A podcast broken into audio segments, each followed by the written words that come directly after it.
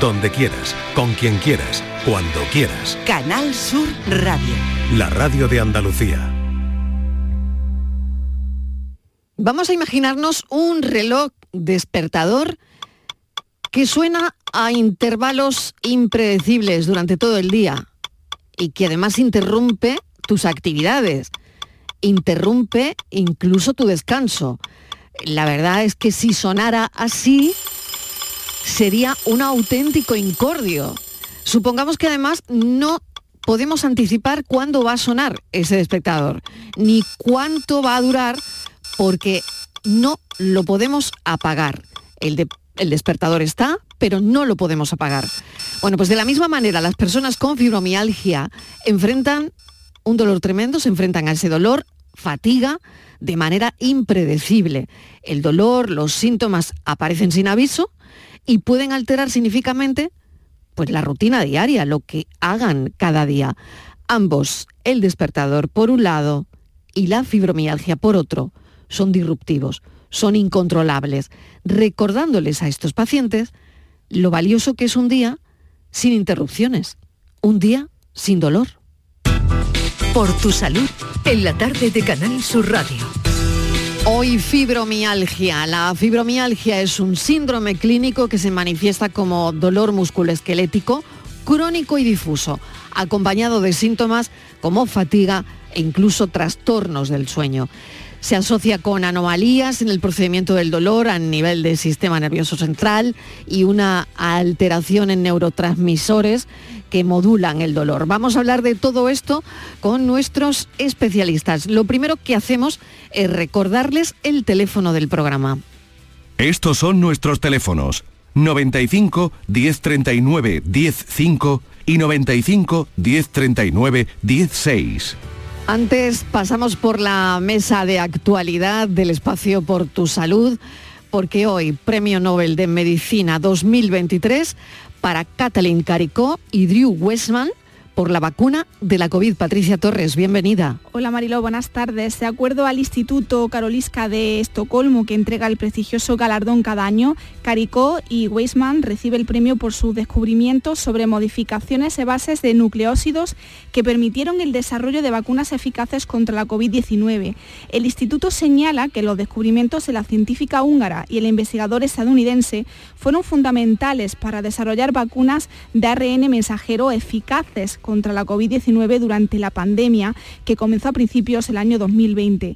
También anota que a través de estos descubrimientos innovadores que han cambiado fundamentalmente la comprensión de cómo interactúa el ARNM con nuestro sistema inmunológico, Caricó y Weisman contribuyeron de una forma sin precedentes al desarrollo de vacunas durante una de las mayores amenazas a la salud humana en los tiempos modernos con Caricó son 13 las mujeres que han recibido el Nobel de Medicina. ¿Pero en qué consiste el ARN mensajero? Pues es una molécula que aparece cuando se copia un tramo de ADN y transporta esta información a la parte de la célula donde se fabricarán las proteínas que componen nuestro cuerpo. Los virus de ARN, como el SARS-CoV-2, que fue responsable en gran parte de la pandemia del COVID-19, los de la gripe común o el dengue, entre otros, usan el mismo mecanismo para infectar una célula humana y producir copia de su propio código genético. Así es como se replican en nuestro cuerpo. La mayoría de las vacunas se hacen con un virus debilitado o un fragmento del mismo para que nuestro sistema inmune produzca anticuerpos. Sin embargo, las vacunas génicas, como las desarrolladas a partir de los avances conseguidos por Caricó y Weisman, buscan que el propio organismo produzca una proteína del virus sin necesidad de inyectarlo. Así que enhorabuena a Catalín Caricó y Drew Weisman, los padres de la vacuna de ARN mensajero contra el COVID, por este merecido reconocimiento, Marilón. Por supuesto que sí. Muchísimas gracias, Patricia Torres. Y voy simplemente a hacer un apunte. En el año 1995, Caricó mm. fue diagnosticada de cáncer y esa misma semana la Universidad de Pensilvania, donde investigaba, le dio un ultimátum. O dejaba de investigar el potencial de la tecnología de ARN mensajero o perdía su prestigioso puesto en la facultad. ¿Qué hizo ella? ¿Qué hizo Caricó? Optó por un descenso de categoría y un recorte salarial considerable, pero siguió investigando. Hoy es Nobel de Medicina.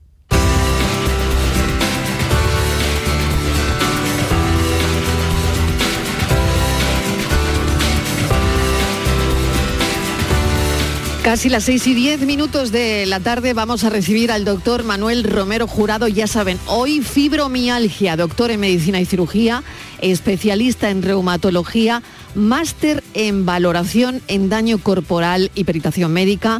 En la actualidad ocupa el puesto de jefe de servicio de reumatología en el Hospital Quirón Salud de Córdoba y simultáneamente ejerce en el ámbito privado en la clínica de reumatología y valoración del daño corporal Reumar Medicine en Córdoba. Doctor Romero Jurado, bienvenido, gracias por acompañarnos. Pues eh, buenas tardes Mariló y encantado de estar aquí una vez más en Canal Sur Radio para hablar de un tema, en este caso como es la fibromialgia, que considero importantísimo para los tiempos que corren. Recuerdo los teléfonos por si quieren dejarle eh, al doctor Romero Jurado un mensaje de audio, también lo pueden hacer. 670 94 30 15 y 670 940 200.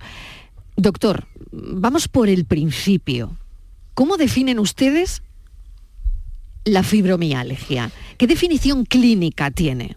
Yo diría que la fibromialgia es una enfermedad que se encuentra reconocida por la Organización Mundial de la Salud desde el año 1992 en contra de lo que algunos, e incluso tengo que ser crítico eh, desde el punto de vista eh, de algunos compañeros que, que, pueden y niegan algunas veces la existencia de esta patología y sin embargo existe realmente y así reconocida ya digo desde el año 92 y que se caracteriza por una alteración en cuanto al procesamiento del dolor a nivel del sistema nervioso central. Como consecuencia de este déficit, alteración o mal procesamiento del dolor que ahora explicaré, se van a producir una serie de manifestaciones todas ellas crónicas, que van a repercutir en la calidad de vida del paciente, sobre todo en mujeres, porque es más frecuente en mujeres y se caracteriza por la presencia, casi en el 99% de los casos, de un dolor osteomuscular generalizado crónico que el paciente lo describe como un dolor continuo, como si fuese una agujeta continua, como si le hubiesen dado una paliza. Algunos pacientes incluso acuden a la consulta diciendo cómo eh, me ha atropellado un camión. Hay otros síntomas algo menos frecuentes, pero también muy prevalentes, como es el cansancio generalizado, la fatiga crónica durante todo el día, sobre todo a las primeras horas de la mañana, un sueño no reparador, que hace que el paciente no descanse, como eh, has dicho muy bien en cuanto a la presentación, este que me ha gustado tanto del despertador continuo que está sonando en tu oído, pues igual sucede con estos pacientes. Se asocian también algunas alteraciones de la esfera cognitiva. El paciente tiene dificultad para concentrarse, para mantener la atención, incluso describen pérdida de memoria, que hace que, sea un suplicio para ellos, ¿no? Porque una persona que de pronto empieza a experimentar estos síntomas, pues eh, supone una pérdida evidente de su calidad de vida. Hay un porcentaje de pacientes importantes donde también se asocian manifestaciones de la esfera emocional, destacando el estrés, la ansiedad y la tristeza. Esto es la fibromialgia y yo eh, así, así la describo, este es, el, concepto, en contra de lo que se pensaba hace mucho tiempo, que, era una patología de tipo inflamatorio muscular o que era una patología articular. No es así, es una patología donde hay un mal procesamiento del dolor a, nivel del sistema nervioso central. Doctor Romero Jurado ha dicho, mm, ha dado una frase clave, ¿no? Y eso viene por la investigación que, continúan haciendo sobre la fibromialgia. ¿no? Antes ha dicho, bueno, se creía que era una cosa, ahora parece que sabemos que es otra. ¿no? ¿Qué avances se han realizado en la comprensión de esta enfermedad y también en la comprensión de los pacientes? podría decir las pacientes, porque no sé si en su mayoría siguen siendo mujeres, pero también hay hombres que han debutado con fibromialgia, ¿no? Sí, también hay hombres que han debutado con fibromialgia, ya digo, la mayoría son mujeres. Vamos a establecer una relación de 9 a 1 aproximadamente. Son mujeres que rondan entre los 25, 20, 25 años hasta los 50 en cuanto al debut de la enfermedad. ¿no? el, concepto ha ido cambiando desde que, desde que yo tengo conocimiento y empecé en mi residencia de reumatología, donde había muy poco conocimiento al respecto. Se creía, ya digo, que era una enfermedad muscular, le llamaban miositis, fibrositis en tiempos a finales del siglo XIX ya se describieron los primeros casos, principios del siglo XX, y hoy en día ya, gracias a esto, al avance de la ciencia, porque ahí continuamente se está estudiando esto.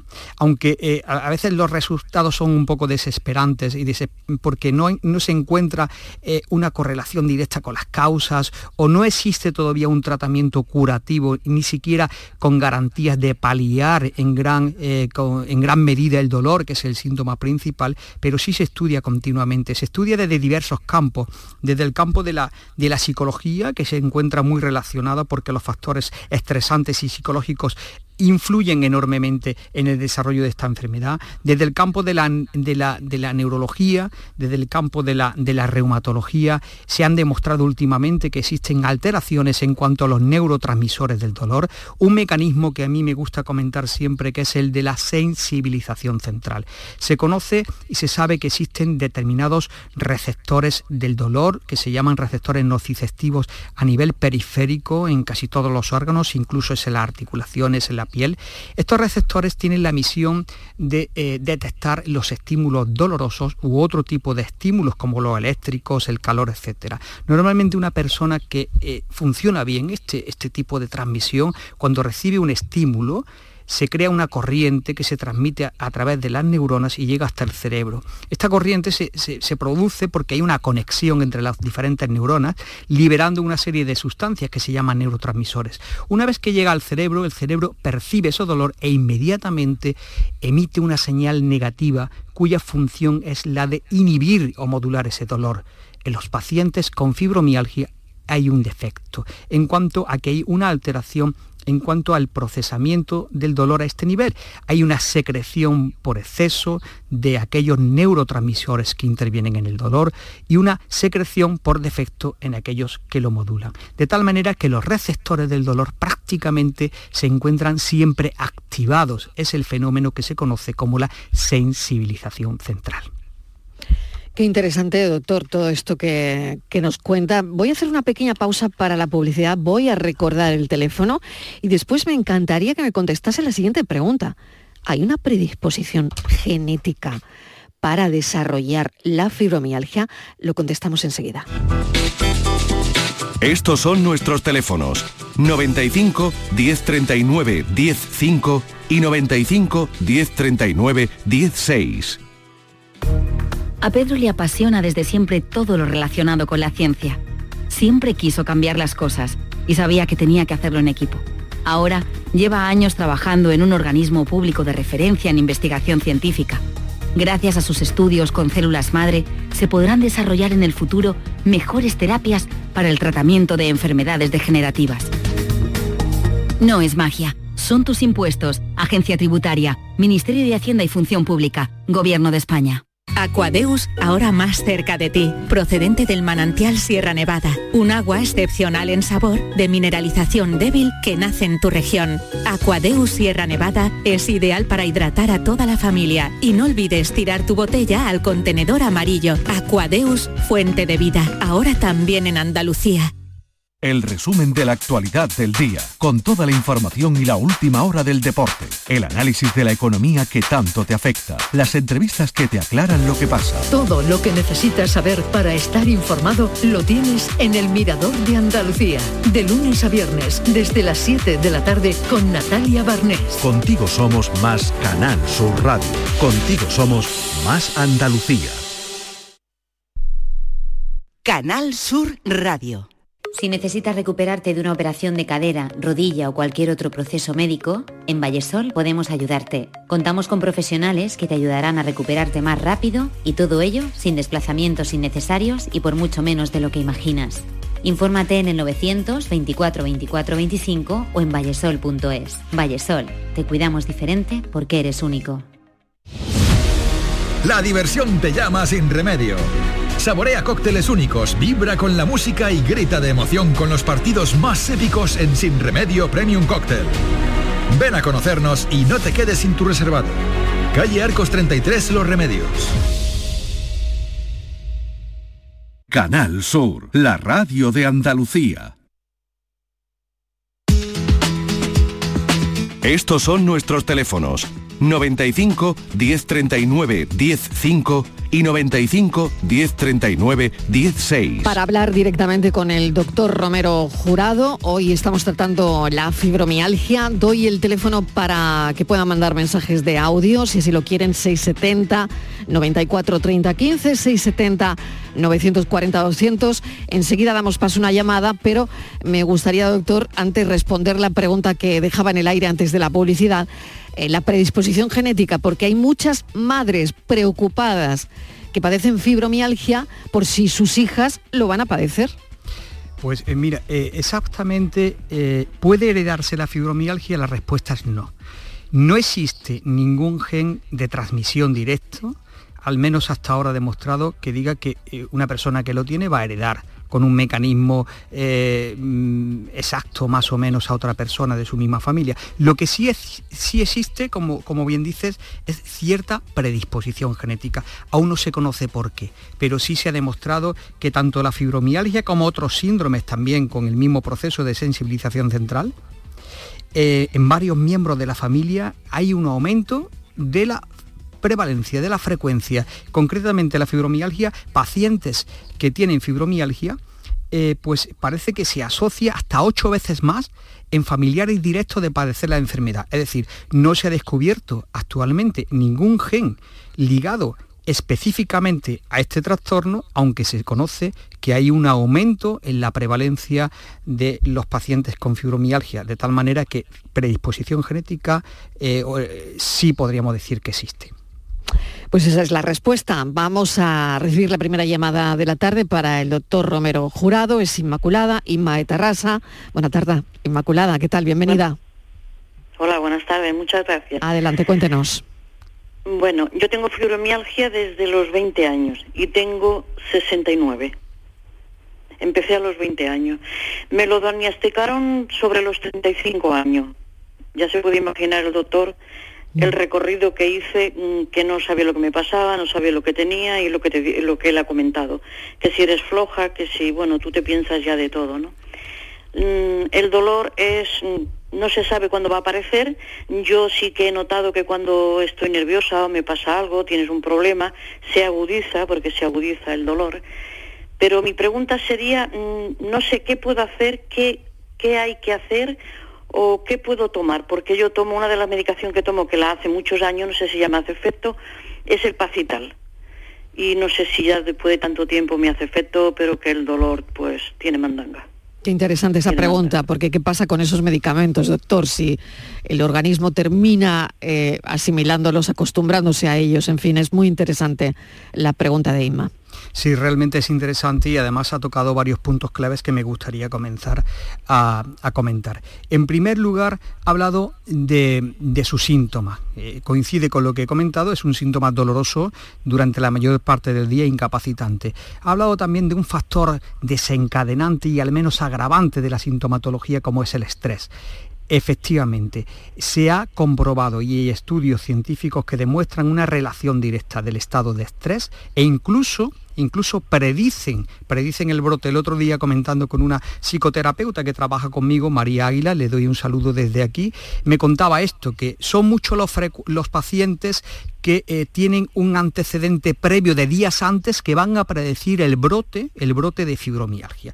Eso es fundamental. En cuanto a los tratamientos de la fibromialgia, eh, se puede profundizar mucho más, pero me gustaría destacar una cosa, es un trípode en el tratamiento, el ejercicio físico fundamental, el cuidado psicológico y el acompañamiento de estos pacientes es fundamental y el tratamiento médico que lo debe de dar un médico especialista, en este caso el reumatólogo, empezando, desde dar, empezando con una buena información al paciente y siguiendo con un tratamiento adecuado. Son muchos los tratamientos que se están empleando para la fibromialgia y no todos cuentan con una evidencia científica suficiente.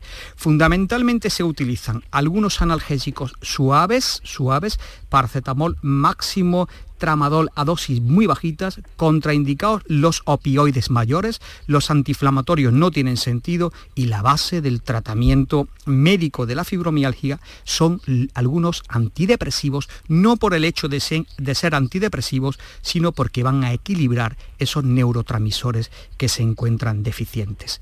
Ese es el tratamiento fundamental de la fibromialgia. Existen otras terapias como anticonvulsivantes, la pregabalina, algunos ansiolíticos, etcétera, pero fundamentalmente esto. Aunque tengo que decir que el tratamiento de la fibromialgia siempre debe ser individualizado para cada paciente hay que hacer una entrevista detallada a cada paciente con fibromialgia en la consulta, recogiendo una serie de dominios y de ítems y valorando cuál es la importancia de cada ítem o de cada dominio en cada paciente. Hay que valorar el dolor que tiene, la cantidad de dolor eh, con una escala visual, simplemente si tiene más síntomas depresivos, si tiene ansiedad, si tiene trastorno del sueño, si predomina la fatiga y en base a eso poner el tratamiento más adecuado.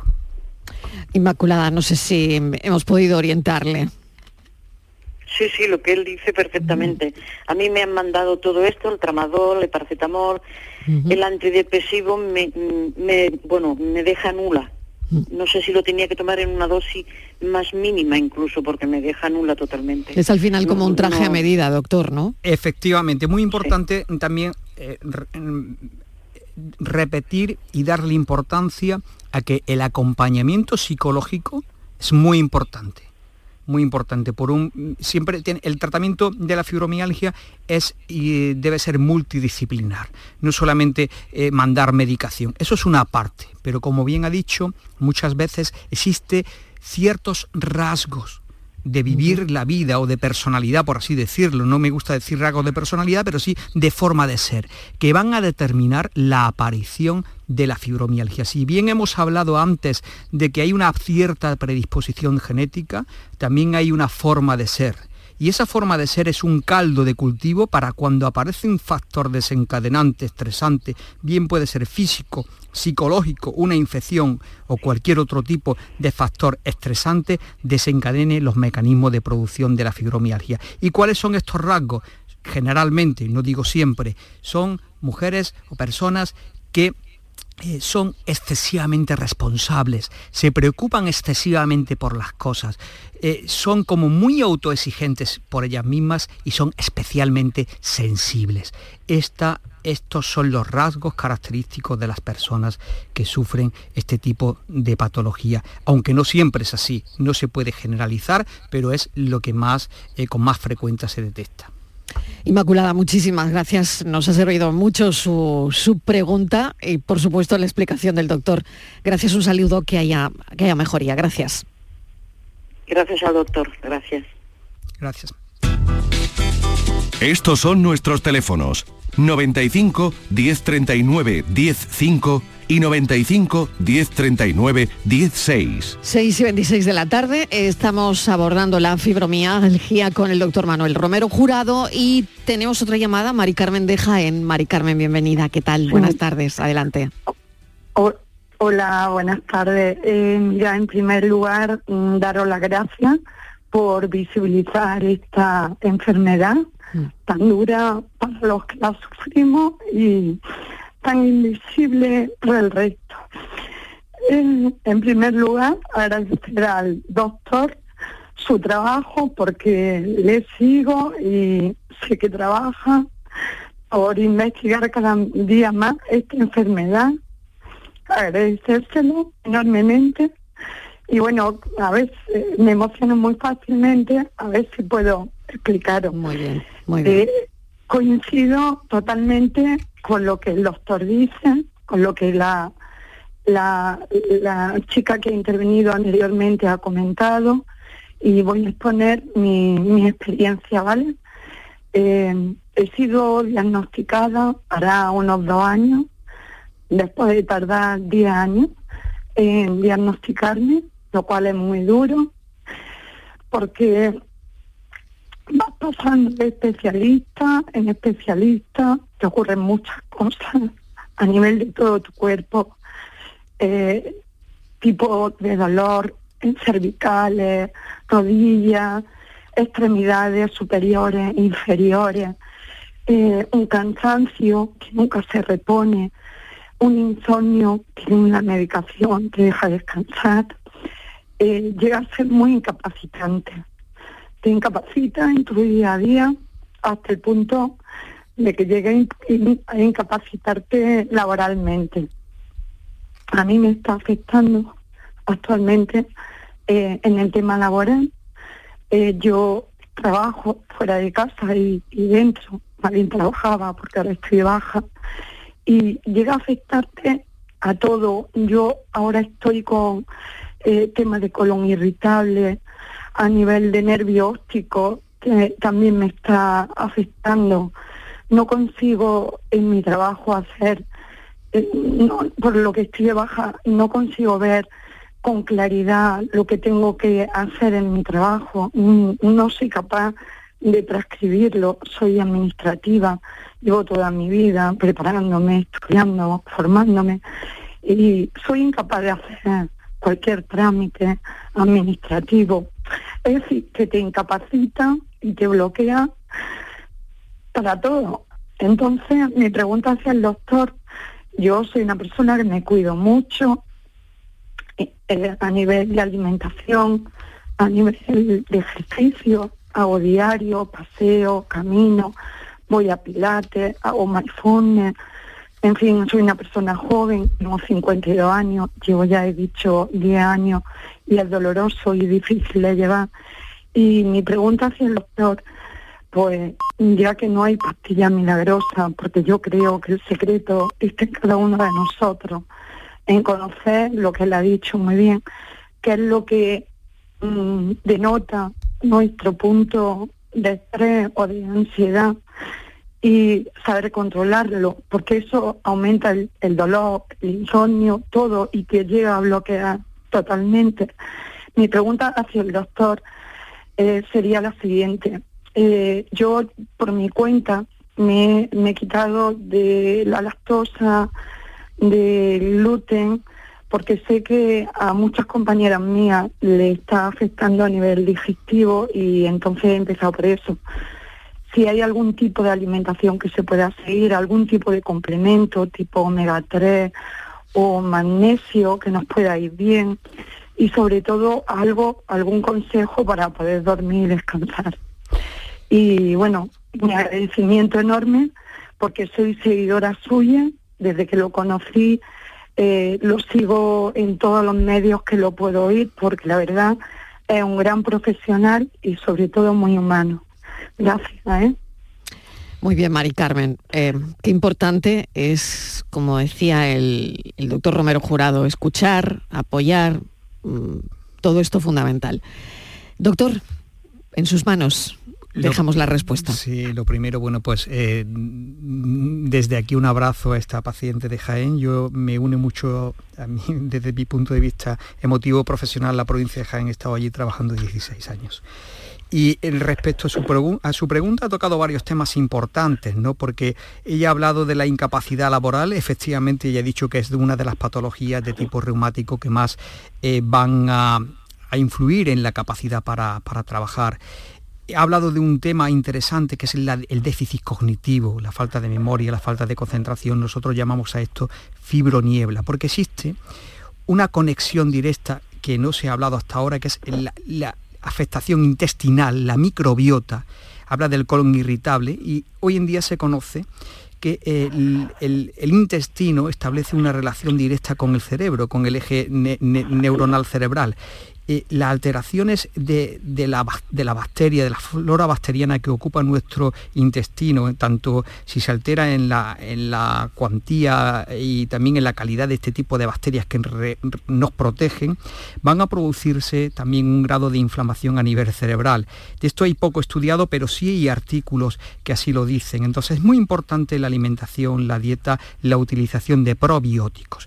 En cuanto a lo que me ha comentado, si la lactosa, es importante, si el gluten, bueno, eso es, una, eso es un tema que eh, bueno, pues se ha venido utilizando mucho tipo de dieta, se ha hablado mucho sobre esto, sobre suplementos nutricionales, suplementos eh, que son capaces de, que podrían ejercer un, beneficio evidente, pero va muy, muy relacionado con cada paciente. De esto no se puede generalizar tanto de la lactosa como lo del gluten. Hay, hay, pacientes que para estos pacientes sí parece ser algo proinflamatorio y se evita y mejora en, cuanto al dolor. No existe gran evidencia científica al respecto, aunque reportan casos individuales favorables. Entonces yo lo apoyo en el sentido si a ella le va bien. Lo que sí es cierto y, el mayor estudio científico que hay en cuanto a la alimentación, a la comida, es una dieta sana mediterránea. Es la que defendemos desde, desde el punto de vista médico y la que más evidencia tiene. Es, es, una dieta saludable donde predominan fundamentalmente las verduras, las frutas y bueno, pues el consumo de productos de nuestra tierra, eh, en, cierto modo, también se tienen que comer proteínas, no podemos tener una dieta carente en proteínas, entre ellas pues las proteínas de la, del ave, por ejemplo, carnes magras, sin grasas, evitar la grasa en abundancia, todo esto es importante. Y si tenemos que utilizar grasas insaturadas líquidas, como no, el, que está tan de moda ahora, el aceite de oliva, sin abusar, ya no solamente por, por, por el aporte calórico que tiene, sino también por el precio desproporcionado, pero que, tenemos un lujo aquí en nuestra, en nuestra tierra y es un, un, alimento que tiene una capacidad eh, para la salud impresionante. Esto es lo que se demuestra, evitar el exceso de grasas de otro tipo, evitar eh, proteínas de carnes rojas en exceso, Evitar la sal también en la medida de lo posible porque van a afectar a otros órganos, no solamente a la fibromialgia, dejar de fumar, hacer otro tipo de, de, medidas que, aportan negatividad a nuestra salud. ¿eh? Y eso es lo más importante. También ha tocado una cosa muy importante, dice, ¿qué debo de hacer para mejorar mi, mi sueño? ¿no? Pues existen una serie de medidas que debemos de tener en cuenta porque el sueño es fundamental en estos pacientes. Es uno de los problemas principales, el no, conciliar bien el sueño, el no dormir, hace que por la mañana se levante uno fatal y esto se va acumulando con el tiempo. Por lo tanto, hay que evitar ciertas cosas y caer en una rutina, que es evitar la bebida estimulantes, como por ejemplo el café, el té, el alcohol, todo eso sobre todo en la segunda parte del día hay que evitarlo. Y si son pacientes de fibromialgia durante todo el día, evitar unas comidas copiosas a la hora de, acostarse, evitar la televisión en la cama, esto es muy importante, la mayoría de las pacientes que le preguntas ven televisión en la cama, utilizan el, móvil eh, y aparatos similares cuando se van a dormir y todo esto hace que no se reconcilie, no se concilie bien el sueño, son perturbadores del, sueño y sobre todo eh, acostarse, dormir en un ambiente silencioso, tranquilo, en oscuridad y relajado, es fundamental. Estas son mis recomendaciones para esta paciente y como ya digo, pues me uno en su, me solidarizo con ella en cuanto a su sufrimiento y, nada, pues que, que se mejoren todos sus síntomas. Ánimo, Mari Carmen, muchísimas gracias. Vale, muchísimas gracias a vosotros. ¿eh? Y su experiencia, muchísimas gracias. Siguiente llamada de la tarde. Eh, Pedro nos llama desde Berlanga, desde Badajoz. Pedro, bienvenido. Buenas tardes. Buenas tardes, adelante, cuéntenos. Pues nada, vamos, que yo soy una persona con experiencia de hace ya 30 años, vamos, que, que vamos, con experiencia de tener dolores, de tener eh, dicho la enfermedad que tengo, me lo han dicho hace poco tiempo, vamos, que por el hecho de ser hombre o por, vamos, que, que, siempre he estado de médico hasta que, vamos, eh, viendo todos los especialistas que van acondicionados a los dolores y nadie me había dicho nada hasta que me lo han dicho ya. Tienes primomialgia hace dos o tres años, vamos, que he estado padeciendo todo ese tiempo yendo de un de un médico en otro. Fíjese, el caso que, qué eh, incomprensión, ¿no? También, por otro lado, qué incomprensión, ¿Eh? ¿no? Que qué incomprensión, claro. incomprensión, toda mi vida, vamos, eso ha sido. Lo que quiere decir que, que bueno, que, que a la persona que lo tenga, que, que, mucho ánimo, que lo que sobre, sobre todo es echarle mucho coraje a la vida y, y echarle mucho ánimo. Que otra cosa vamos, medicamentos por lo que estáis diciendo, nos adaptamos a, unos y a otros, pero otra historia no hay. Y, y, ser muy positivo y ya está. Esa es la historia. Más que nada, para que lo padezca, que, que, le eche mucho coraje a la vida. ¿eh? Y ya está. Pedro, muchas gracias por su consejo. Venga. Un saludo. Un beso. Fíjese, doctor Romero Jurado, de los pocos hombres que hablábamos, que, decíamos, bueno, pocos hombres padecen esta enfermedad, pues fíjese qué curioso, nos escuchaba uno y nos ha llamado para darnos su testimonio y para dar ánimo ¿no? al resto de pacientes. Sí, sí, sí. Me gustaría aclarar un concepto, una cosa que no he comentado antes. Todo dolor osteomuscular generalizado que aparezca en un paciente no es fibromialgia. Hay veces que se está sobreestimando el diagnóstico, por eso a mí me gusta hacer hincapié en que el diagnóstico lo debe hacer un médico experimentado en esta patología, porque si bien se asocia, hay, hay patologías de otra índole, también de tipo reumático, que cursan con dolor osteomuscular generalizado.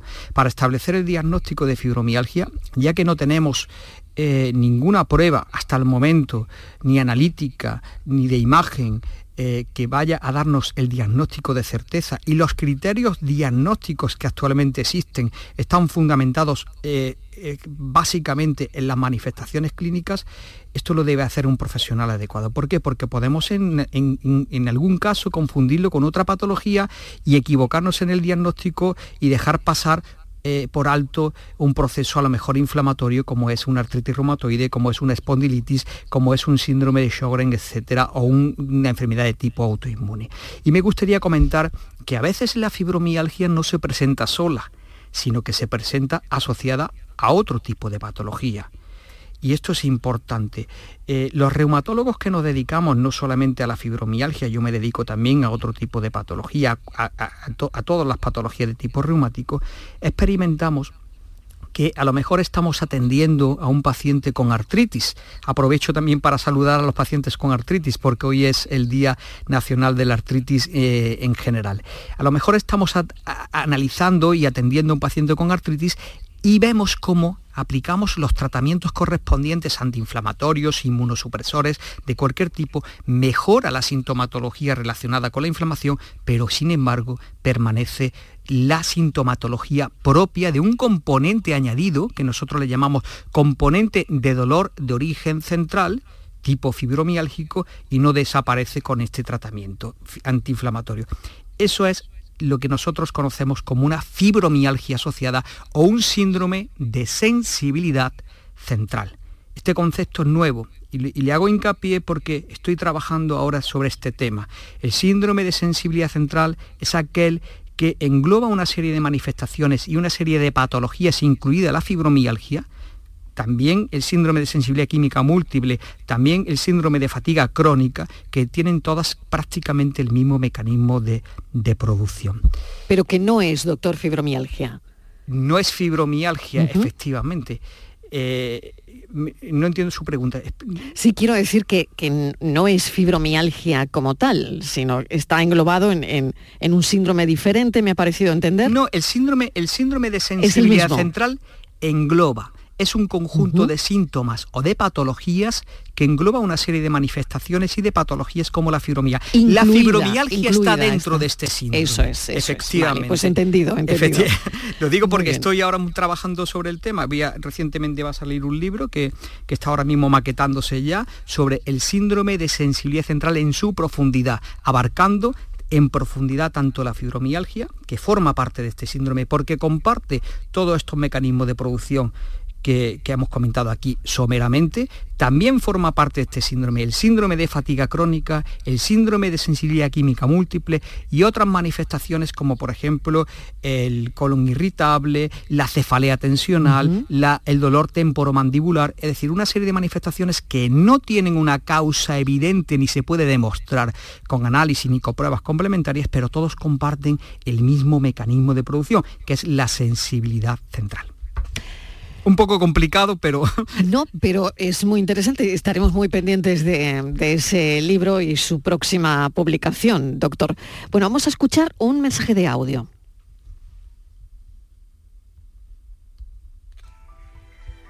Buenas tardes. Yo quería preguntarle al doctor, porque yo tengo fibromialgia, que yo me pongo muy mal cuando hay temperatura o a la alza o a la baja. ¿Eso es normal? Interesante la pregunta. Calor, frío y la, paciente lo nota. Sí, sí, totalmente. como dije al principio, son personas que su sistema nervioso, tanto central como el sistema nervioso periférico, es muy sensible. Son extremadamente sensibles a cualquier cambio. Y, como no, el cambio de temperatura. Y al cambio de estación también, imagino, ¿no? Totalmente, totalmente. Estamos ahora mismo en un periodo donde es un periodo muy propenso a los brotes de fibromialgia. Ahora con el cambio de estación. Doctor, ¿qué mitos, qué malentendidos, mm, más que mitos yo iría a los malentendidos también, eh, comunes rodean eh, a la fibromialgia que, bueno, que le gustaría aclarar? Pues sí, mira, yo pienso desmontando el mito, el mito más grande y el bulo más grande que circula eh, por ahí y que más hace sufrir a los pacientes con fibromialgia es que digan que la fibromialgia no existe. Es frecuente escuchar esto. La fibromialgia no existe, es una invención de algunos pacientes que, bueno, pues que algunos hasta los tratan de simuladores. Ese mito hay que desterrarlo desde ya. No se puede decir esto desde un punto de vista ni de la calle ni científico porque hay suficiente base científica publicada y suficiente experiencia como para desmitificar este mito. Yo creo que eso es lo más importante y lo que tenemos que luchar más y de darle más difusión los mismos profesionales. Este es el mito fundamental. Después existen otros mitos como que es una enfermedad donde es muscular, por contracturas musculares. No es así. El mito también de utilizar analgésicos potentes como los opioides. ¿Cuántos pacientes vienen a consulta que si revisamos el tratamiento están con morfina, con combinaciones de tratamientos opioides de alta potencia?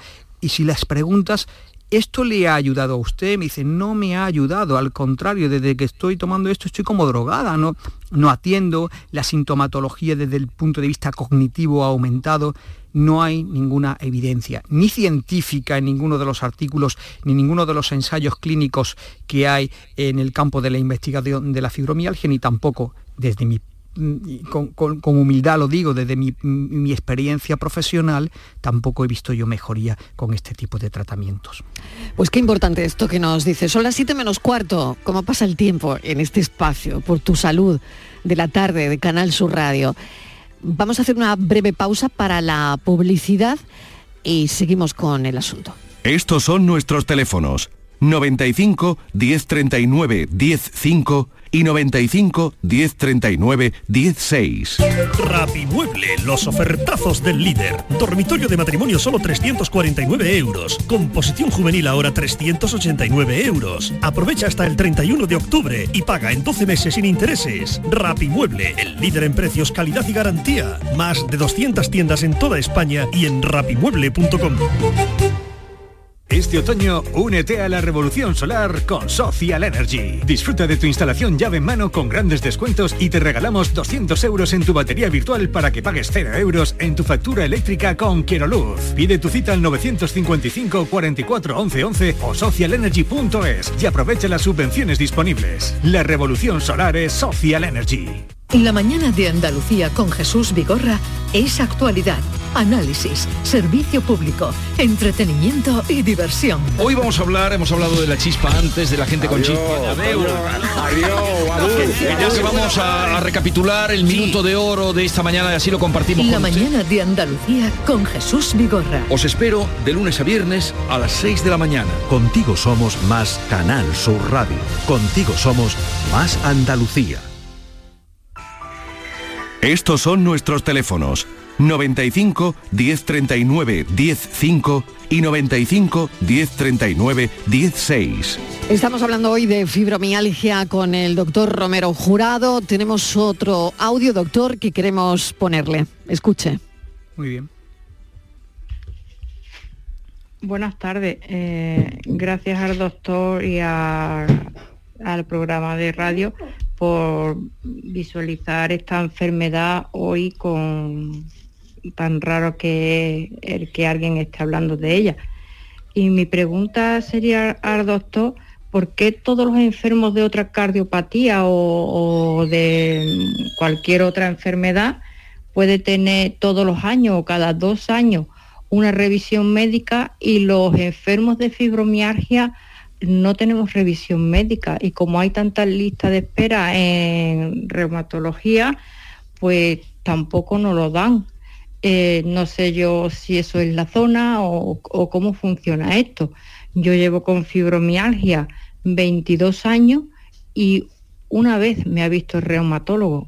Las demás veces me ha visto eh, médico de cabecera porque me dice que hay tanta lista de espera para otras cosas que sí tienen cura que nosotros, digamos, no tenemos derecho. Entonces a mí me da mucha pena de que no tengamos ni asistencia sanitaria algunas veces. Gracias y buenas tardes. Muy buenas tardes, doctor. Bueno, yo esa pregunta la verdad es que me resulta complicado contestarla. Yo le digo lo ideal, ¿no? porque dentro de lo que está en la mano, del, en mi mano, ¿no? Es, lo ideal es revisar a los pacientes con más frecuencia, sobre todo pacientes que necesitan un apoyo constante, incluso una compañía del médico. El médico muchas veces no siempre cura solo con medicación, sino a veces también el escuchar al paciente y el apoyarlo ya es una terapia. Yo no puedo decir si, porque cada territorio, cada sistema, supongo que habrá una demora porque habrá muchos pacientes. ¿no? Yo, ese tema, no, esa pregunta no es para mí. No es un negociado, no es, un negociado, doctor. Efectivamente. Está claro. Doctor Romero Jurado, muchísimas gracias. Le voy a agradecer enormemente este tiempo en la radio dedicado a, los pacientes y dedicado en cuerpo y alma a su especialidad. Em, de hecho, ahí está esa publicación sobre el síndrome de sensibilidad central que esperemos presentarla también aquí en la radio. Doctor Romero Jurado, muchísimas gracias. Pues un saludo. Estaré encantado y un saludo para toda Andalucía y para, y para vosotros y para ti especialmente, Marilo. gracias. Un abrazo. Adiós. Diez minutos y llegamos a las siete en punto de la tarde y acabamos con una pregunta. Ya saben los oyentes. En este caso, la pregunta es la siguiente. ¿Por qué algunos alimentos nos producen gases más que otros? Esa es la cuestión. Carmen Hardy es nutricionista, forma parte del equipo de endocrinología y nutrición del Hospital Quirón Salud Málaga y también de, eh, en ambulatorios del Centro Médico del Ejercicio. Doctora Hardy, bienvenida. Hola, buenas tardes. Gracias por acompañarnos. Bueno, esa sería eh, nuestra pregunta de la tarde. ¿Por qué ocurre esto? ¿Por qué? ¿Qué papel eh, juegan las bacterias intestinales en esa producción de gases? ¿no? ¿Qué componentes específicos en los alimentos causan una mayor producción de gases durante la digestión? Vale, pues bueno, básicamente a nivel de componente específico, en los alimentos encontramos una fibra alimentaria, que es básicamente la parte comestible de los alimentos de origen vegetal o de la planta, y esta fibra es resistente a la digestión y no se puede absorber en el intestino delgado. Entonces llega de manera, pues se fermenta de manera parcial o total en el intestino grueso. En el intestino grueso tenemos esta microbiota, estas bacterias de las que me habéis preguntado, y estas bacterias utilizan esta fibra para alimentarse de ella y producen un gas como producto de esta fermentación, ¿no? Y este gas es lo que hace que, bueno, que algunas personas eh, refieran que ciertos alimentos le producen un poquito más de molestia, ¿no? ¿Y, ¿Y cómo funciona ese proceso digestivo? ¿Por qué esos alimentos generan más gases que otros, ¿no? Existen mm, diferencias individuales en la forma en que las personas digerimos y procesamos ciertos alimentos que causan gases, porque a lo, a lo mejor lo que a mí me provoca gases a otra persona no. Sí, bueno, básicamente, o sea, ¿por qué un alimento más que otro y no todos? Si todo, todas las verduras, eh, todos los alimentos de origen vegetal contienen fibra. Dentro de la fibra hay como dos tipos, ¿no? Está la fibra soluble que es la que sí eh, sirve como este alimento y es la que se fermenta, y la insoluble, que es la que no tiene tanta fermentación o puede llegar a incluso ser nula. ¿no? Entonces, em, a nivel de, por qué un alimento es más que otro, es simplemente por el hecho de que algunas sí tienen más de esta fibra insoluble, o sea, perdón, soluble y otras mm, tienen más bien fibra insoluble. A nivel de diferencia entre personas, porque a lo mejor eh, tú y yo podemos comer el mismo alimento con fibra soluble y a mí producirme mucha molestia y a ti ninguna pues habría que ver un poquito más de lo que viene siendo la imagen global de, la persona. Intervienen muchas, muchas cosas diferentes, eh, cómo es la alimentación de base, si hay un estrés, el ejercicio físico, si comes em, y te tumbas directamente, si bebes em, bebidas si, si comes rápido, doctora, ¿no? Si comes rápido, por ejemplo, si comes rápido, ¿vas a tener más gases? Sí, porque engulles también aire con ese alimento. Entonces, eres más propensa a tener más molestias luego a nivel de gas en el, estómago y en el intestino, porque engulle aire con ello. Entonces, no solo es lo que como, sino cómo como también. Es muy importante eso muy importante, muy importante. Eh, se me ocurre, ¿no? Porque estaba pensando en las alubias, en el brócoli, en las coles, ¿no? En los garbanzos. Em, el método de cocción de los alimentos puede influir en, ese potencial para causarnos gases, molestias? Sí, es súper importante. Es más, a mm, pacientes que vemos en consulta que, bueno, no tienen ninguna patología digestiva aparente, que refieren que le molesta un poquito más las legumbres, por ejemplo, le damos alternativas, ¿no? Intentar a lo mejor las legumbres estas que vienen de bote, que vienen eh, hidratadas porque sientan mejor, o cocciones largas, eh, añadir un poco de bicarbonato en el agua de remojo y luego mm, lavar antes de cocinar, incluso probar triturado en humus. Hay distintas técnicas que son interesantes a nivel nutricional para, mejorar esa, esa, digestión. Oye, estábamos hablando de que el bicarbonato sirve para todo y también eh, veo, que sirve para enjuagar los garbanzos o las lentejas. Sí, también para dejar en remojo. Para dejarlos en remojo. Pues, eh, Con una cucharadita de bicarbonato, por ejemplo. Sí, sí luego se enjuaga bien y se enjuaga bien no habría problema. Y esto dice usted que provoca menos gases. Eh, ah, mejora la digestibilidad, ¿no? La, Es más fácil de, digerir. Em, también no solo el bicarbonato, pero eso, triturar un poco la matriz celular que como digerir previamente la fibra antes de consumirla, pues ayuda a que luego, es como ayudar un poco al sistema digestivo a que no tengan que hacer todo el trabajo por sí solo. Claro, qué interesante, doctora, muy interesante. ¿Y hay alguna conexión entre los gases, pues una persona que es eso, porque todo le molesta, que con, eh, por ejemplo, el síndrome del intestino irritable? Uy, por supuesto. Sí. Al final es un trastorno que se caracteriza clínicamente con esa asociación de dolor abdominal y una alteración, pues por lo general, de las deposiciones y en la consistencia. Eh, el origen no está muy claro, pero se ve que hay una existencia en el que hay como un cambio en la composición esta de la microbiota y de, la, de las bacterias intestinales. Entonces, son más sensibles estos estas personas y estos pacientes eh, a esa distensión por, los gases, por la, microbiota alterada. Mm, mm. ¿Y existen suplementos o probióticos que pueden ayudar eh, a regular esa producción de gases. Ya hemos visto que la dieta, hemos visto que no comer tan rápido, que engullimos, vamos, yo la primera, pero es verdad porque siempre pues estamos, eh, en nuestro caso, que empezamos un programa a las 4 de la tarde, bueno, antes las 3, y es verdad que comías rápido, ¿no? Entonces, bueno, se ve que esto eh, hay, que, hay que comer bien y tomarnos nuestro tiempo para comer, ¿no? Pero es lo que le quería preguntar. ¿Hay suplementos o probióticos que pueden ayudar a regular esa producción de gases, mejorar de alguna forma la salud digestiva? Bueno, mm, yo es verdad que yo personalmente no soy partidaria de, dar una recomendación general sobre la suplementación. Hay que individualizar los casos y siempre que sea con, no a ciegas, sino con una analítica, con una exploración médica previa, pero por lo general lo que hablábamos, si la base no es buena, o sea, la, base de la alimentación y el estilo de vida adecuado, eh, la suplementación sería la punta de la pirámide, ¿no? Primero habría que mejorar la base, el descanso, ejercicio, el estrés, sedentarismo y luego ya ver un poco la suplementación.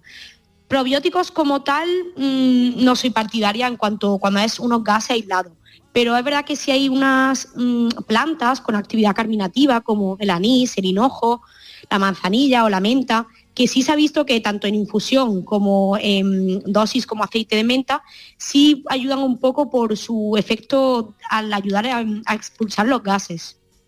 Y por último, doctora, para terminar, que me queda nada de tiempo, ¿cuándo debería alguien preocuparse por la cantidad de gases que produce?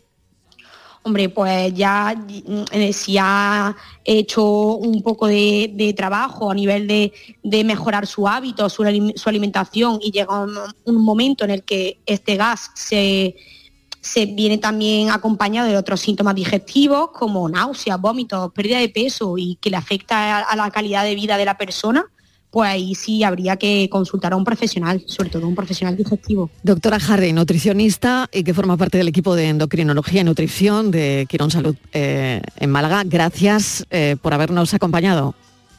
Muchas gracias a vosotros. Y lo dejamos aquí. Hemos hablado de la fibromialgia, hemos eh, realizado esta pregunta que antes de terminar el programa siempre hacemos, en este caso, ¿por qué algunos alimentos nos producen más gases que otros? Y la contestación ha sido verdaderamente interesante. Bueno, lo dejamos aquí. Gracias por habernos acompañado. Mañana a las 4 de la tarde volvemos como siempre a contarles la vida y a las 6, recuerden, el espacio por tu salud. Adiós.